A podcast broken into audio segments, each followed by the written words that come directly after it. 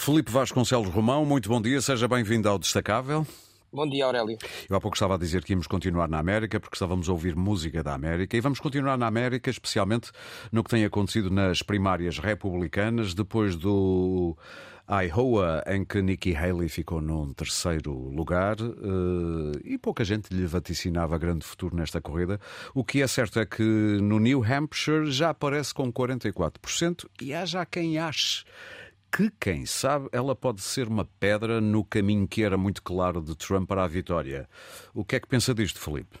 Bem, é, é, é uma hipótese. Uh, uh, lembremos também que DeSantis saiu entre o Iowa e o New Hampshire, uh, que Nikki Haley sempre teve melhores perspectivas eleitorais no New Hampshire do que no Iowa, porque é um estado diferente do ponto de vista demográfico. Eh, mais diverso, mais aberto, menos branco, digamos assim, ao contrário do Iowa, que é um estado muito, muito conservador uh, e com uma, com uma população muito de base europeia, uh, e aqui acabou por, se, por, por essa diversidade se espelhar num resultado de uma candidata que talvez há 20 anos considerássemos que era alguém extremamente conservador, eh, até integrássemos eventualmente no, no neoconservadorismo que nos chocou aos europeus eh, quando George W. Bush chegou ao poder, mas que hoje, face à direitização eh, e ao extremar de posições na política norte-americana, nos parece como uma candidata moderada em comparação com Donald Trump. E teve um resultado bastante razoável, não chegou, não impediu Trump de chegar e de superar os 50%, mas incomodou Trump eh, ao ponto de ele dedicar boa parte do seu discurso de vitória, eh, com as táticas que costuma utilizar para criticar eh, os, os seus adversários, nomeadamente ao afirmar que ela se teria declarado vencedora uhum. e com aquela, com aquela estratégia de bully habitual acabou por também tentar pressioná-la para, para abandonar a corrida. Uh, o facto é que Nikki Haley tem aqui grandes desafios pela frente. Uh, o primeiro é de ordem, de ordem prática, ela tem que, a sua candidatura tem que se manter à tona e para isso é necessário que continue a fluir dinheiro para a sua campanha e nos Estados Unidos isto é crucial para, para, para manter e para manter alguma perspectiva, mesmo que seja para marcar terreno. E para isso um, tem que apresentar e, números, não é? Na... E para isso tem que apresentar Sim. números do ponto de vista financeiro claro. e tem que conseguir chegar ao dia 24 de fevereiro, que é um dia importante, porque é o dia uh, da, das eleições primárias na Carolina do Sul, que é o seu estado de origem, o estado em que foi governadora, uh, o estado em que nasceu e isso é importante porque é aí, tradicionalmente, que os candidatos, é nos seus estados de origem, que os candidatos conseguem melhores resultados. Pelo meio há uns cálculos no Nevada, nos quais, aos quais ela não concorre, portanto, em que Trump conseguirá, certamente, dentro de alguns dias, voltar a projetar uma vitória, eh, o que, do ponto de vista mediático, do ponto de vista do efeito que provoca, evidentemente, é, é algo que tem que ser tido em conta pela sua adversária do ponto de vista do potencial desgaste que vai sentir. Claro.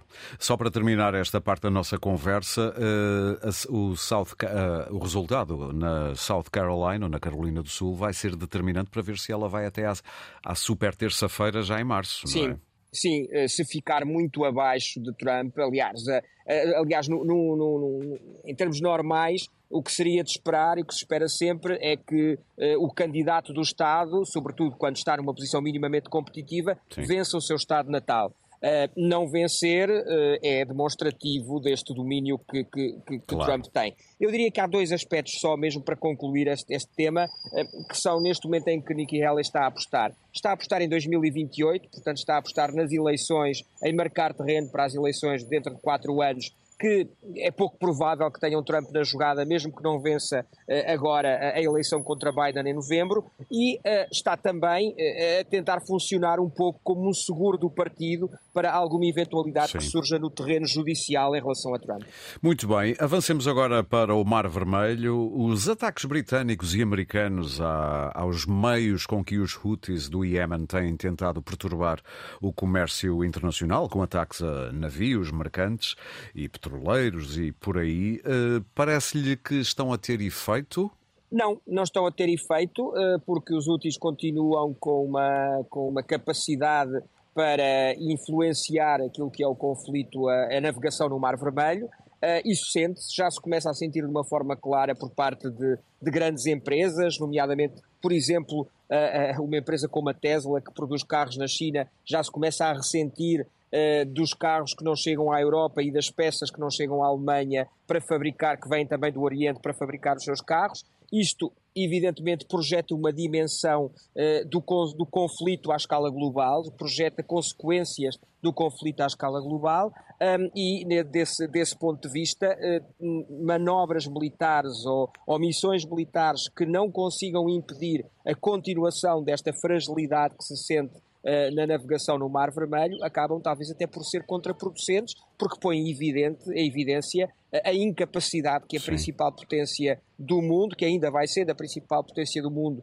e o seu principal aliado têm em conter este problema. E um grau de sofisticação dos úteis que provavelmente muita gente Sim. não tinha noção antes, não é? Sim, em termos bélicos, quero dizer. Eh, Sim. O alcance, os, os locais onde conseguem chegar e a eficiência com que estão a conseguir perturbar, uhum. porque eh, tradicionalmente estas organizações não estatais o, próprio, o próprio Hamas e o próprio Hezbollah uh, normalmente têm uma margem limitada de atuação para lá daquilo que é o seu campo mais, mais restrito do ponto de vista geográfico Aqui o que estamos a ver é uma capacidade de perturbação à escala global, mesmo que seja só por aquele efeito que provoca no comércio, mas há aqui um curto-circuito que está a ser provocado numa parte do sistema económico internacional. Muito bem, Felipe. Muito obrigado. Um bom fim de semana. Obrigado. Bom fim de semana,